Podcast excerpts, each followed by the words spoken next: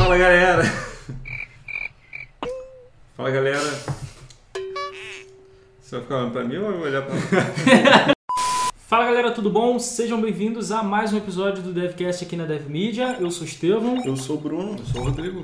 e nesse DevCast a gente vai falar sobre o React Native, que é mais um dos frameworks JavaScript que eu ouvi falar esse ano, já que saem 50 a cada mês. E o Bruno, que é o programador React com mais experiência aqui entre a gente, vai abrir esse DevCast pra gente falando é, o que, que é o React Native e o que, que ele tem de diferente né, desses outros frameworks JavaScript.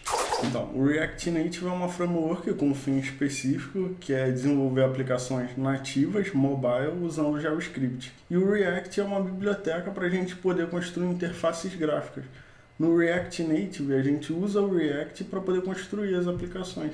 Então, Bruno, quando a gente fala de React, a gente está falando de programação web, voltada para o navegador. Quando a gente fala de React Native, a gente já está falando de uma programação voltada para o mobile. Isso. No React Native, a gente vai usar o React para poder construir as interfaces. O que vai mudar nele são os componentes. A gente não vai mais usar os componentes para o navegador, por exemplo. A gente não vai mais usar uma div, um p. A gente vai mudar isso para os componentes do React Native para que ele possa gerar a versão nativa daquilo. Ele vai fazer com que cada aparelho renderize na sua forma nativa, entendeu? Aqueles Entendi. componentes. Então eu posso concluir que React e React Native são coisas diferentes. Isso. E dentro do React Native eu uso o React. Para o mesmo fim que eu uso o React para web, para construir views. Isso. Eu só mudei os componentes que eu vou usar nele. Ah, agora eu entendi! Agora eu saquei! E onde é que entra o JavaScript dentro do, do React Native? Então, no React, no React como um todo, ele e o Native, a gente usa o JavaScript por causa da sintaxe dele, ele é a linguagem que a gente vai usar, junto com o XML, o que vai se tornar o JSX, é o que vai permitir que a gente trabalhe com essa framework. Entendi. Então, assim como no Angular, por exemplo, que eu uso TypeScript, não é JavaScript para desenvolver. No React, no React Native, eu também estou usando uma linguagem diferente. Esse Isso. JSX que você falou. É, ele é um JavaScript com superpoderes, ele pode... Ele permite que você coloque o XML no meio do código, é mais ou além, menos de, isso. além de atravessar a parede, respirar embaixo d'água, e É. superpoderes. Mas Já- a habilidade mesmo dele é isso, de você poder colocar o XML junto do código do JavaScript. Mas então, Bruno, você está falando assim, é, React Native utiliza JavaScript, mas a gente sabe que o, o Android e o, e o iOS eles utilizam uma linguagem nativa, no caso o Android é Java. Isso. Né? Como é que é feita essa ponte de comunicação? Então, o React Native não converte o nosso código JavaScript. Isso é a Uhum. primeira coisa que a gente tem que ter em mente. Ele tem um- uma parte dele chamada bridge que faz com que o nosso JavaScript seja executado em uma máquina virtual e através dela ele possa fazer chamadas ao hardware e aos componentes de interface, além de customizar eles. Então, esse código que eu estou gerando com o React Native, ele, o resultado final dele em execução no aplicativo é código nativo. Mas ainda assim é um código JavaScript que está controlando o hardware ali de alguma forma. Isso, o JavaScript é o cérebro da nossa aplicação. Então E ele- existe uma API para se comunicar. Isso. Em que, que isso é diferente da proposta do, do Ionic, por exemplo? Porque no Ionic você gera uma aplicação usando é, JavaScript, HTML e CSS, É. beleza? No final, isso tudo é uma aplicação web, como você falou, com superpoderes, né? Porque é uma aplicação web que consegue controlar, se comunicar com hardware. Sim. Mas ainda é uma aplicação web porque ela roda dentro de um navegador que a gente não consegue ver ali no celular, mas tem um navegador executando a nossa aplicação. Uhum. O React Native não é isso, ele não executa no navegador. Não, ele não executa no navegador. Ele executa numa, numa máquina virtual mais próxima do hardware do que o, o navegador. Isso.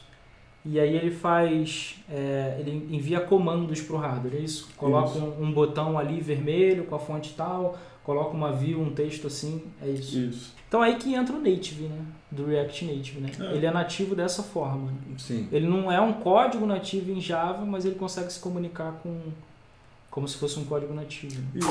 Mas assim, no final, né, você, você vai gerar, no caso do Android, um APK. No caso do, do iOS é um IPA. IPA, isso. IPA.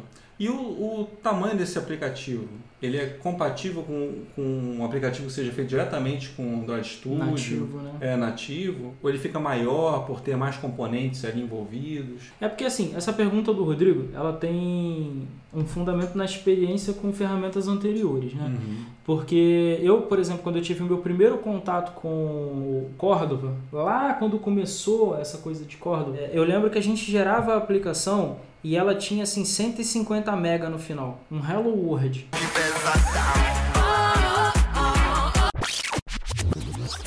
Porque ali dentro tinha um montão de infraestrutura que fazia a minha aplicação com JavaScript é, funcionar num ambiente nativo. Uhum. Né? Se eu gerar uma aplicação Hello World nativa e gerar uma aplicação Hello World no React Native, o tamanho vai ser próximo no final. Ele não vai acrescentar nada ali que faça uma aplicação ter 1 um, um GB de. Então, ele não vai chegar a 1 GB, mas ele vai trazer algumas APIs que o React precisa para funcionar, o que vai fazer com que ele seja um pouco maior que uma aplicação nativa, mas também não é nada brutal. Vamos dizer, se uma aplicação nativa vai ter 1 MB, ele vai chegar a 10, porque ele tem algum o core dele precisa estar lá, entendeu? Claro que a gente pode usar várias bibliotecas de terceiros, o que vai aumentar o tamanho da aplicação. É, isso até numa aplicação nativa, né? A gente está Uhum. usando uma biblioteca é, third party, a gente vai ficar, vamos ficar um pouco maior a É. aplicação. Uhum. No caso do React, esse tamanho vai ser um pouquinho maior porque a gente vai precisar ali do, da biblioteca de componentes dele, né? Que no final das contas ele vai usar para poder executar o componente nativo. Exatamente. Terminei de construir minha aplicação. Vou fazer a distribuição no, na Play Store ou na Google Play. Uhum. O que, que eu preciso para isso? Para gerar minha aplicação final. No iOS eu vou precisar do Xcode, uma conta de desenvolvedor. Então eu tenho que ter um Mac. Isso. É obrigatório nesse momento. Ne- Na parte de desenvolvimento, se eu não precisar de nenhum módulo nativo, eu não preciso do Mac Uhum.